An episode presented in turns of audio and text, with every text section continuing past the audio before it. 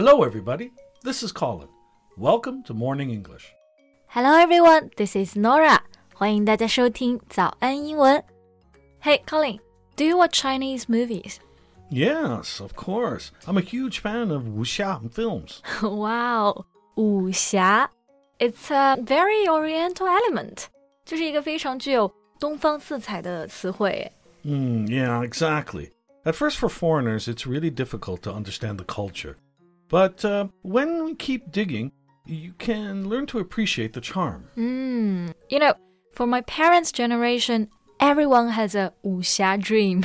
就人人心中都有一个武侠梦，他们心中都有江湖。 well, uh, now I still have one. Wow, really? So, what's your favorite 武侠 film? Mm, you must have heard of this one, uh, Xiao Jiang Hu.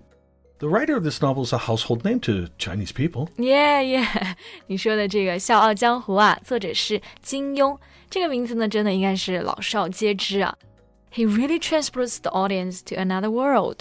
Right, and I also like another movie called A Touch of Zen. A touch of Zen.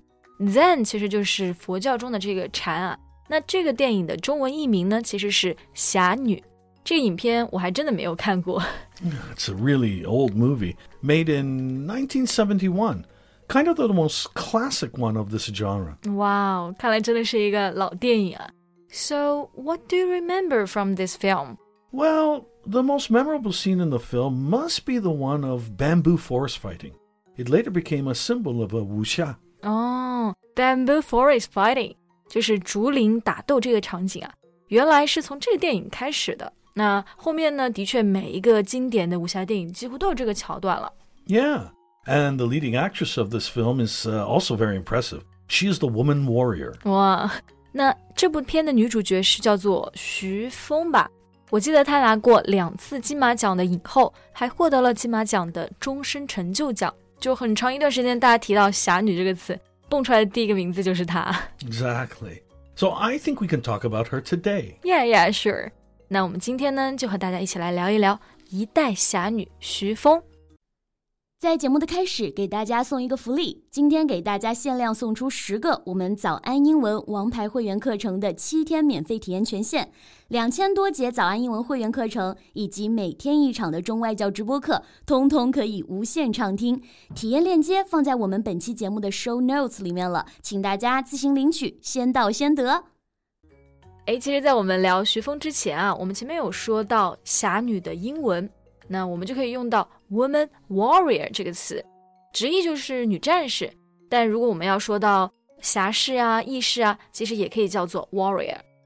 Yeah, so in the past, warriors are people who fight in battles or war. Yeah, but somehow I just feel this translation cannot fully represent them because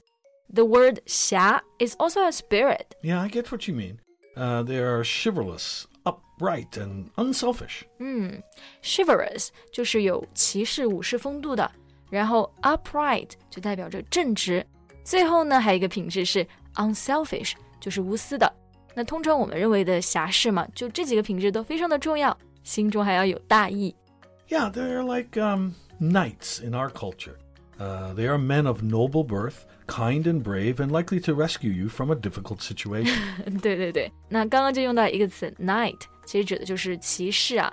我发现呢，也有媒体把侠女就翻译成了 lady knights，那其实应该就是考虑到了这一层含义，他们其实精神上有一些相似度。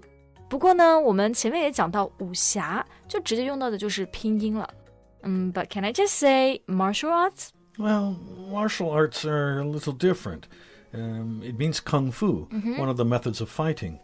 But uh, wuxia is uh, the movie genre featuring warriors of ancient China who are usually masters of martial arts. 嗯，的确还是有区别的啊。一个是武术，那英文呢就可以说 martial arts，而武侠呢就是一个电影的流派，英文呢就用拼音就可以了。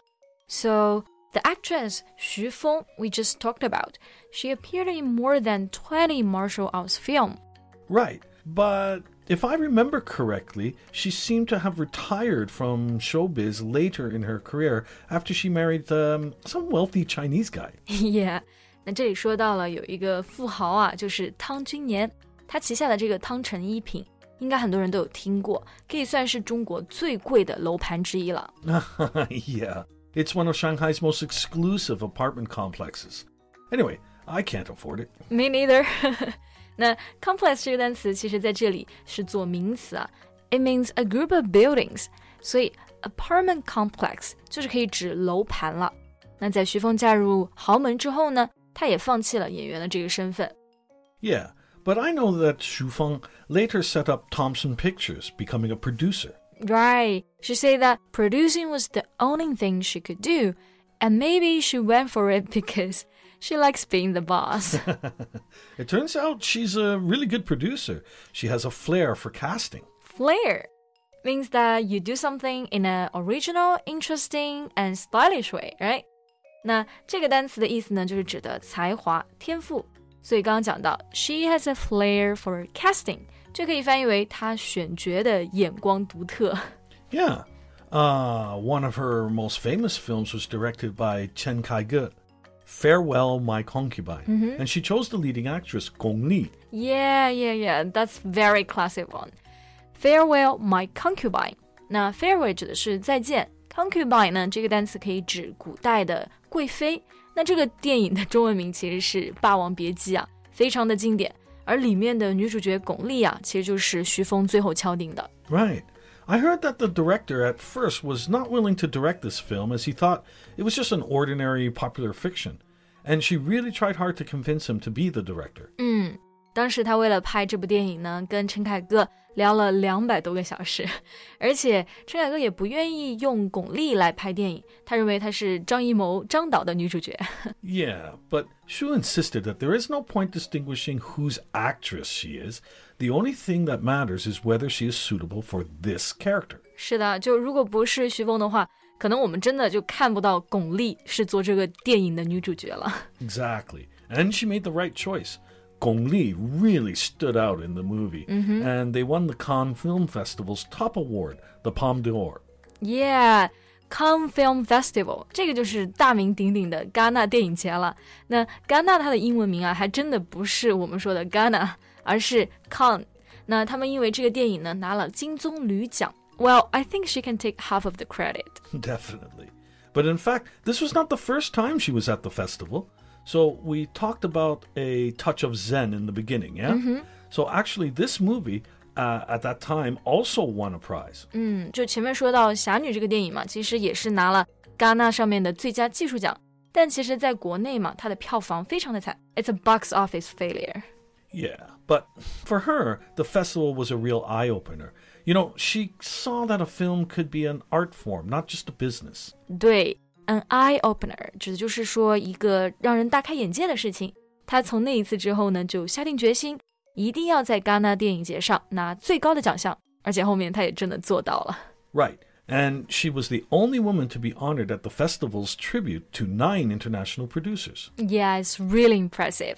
那 tribute 指的就是致敬。她在戛纳上呢还获了一个奖，叫做最杰出制片人奖。在在场的九个人中啊。 她是唯一一个获奖的女性。You know, it's also the first time that Cannes has awarded such a special top honor to Chinese people. Well, she really deserved it. 嗯，那她一直呢也是享受着这个名号侠女，背负这个美名，我其实觉得特别的难啊，但是她真的做到了。好了，那今天的节目呢也到这里结束了。So thank you so much for listening. This is Colin. This is Norah. See you next time. Bye. Bye. 今天的节目就到这里了。如果节目还听得不过瘾的话，也欢迎加入我们的早安英文会员。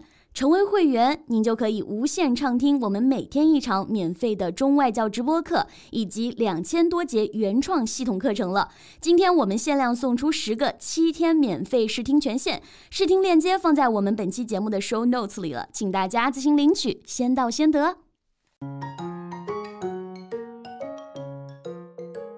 This podcast is from Morning English. 学口语就来早安英文。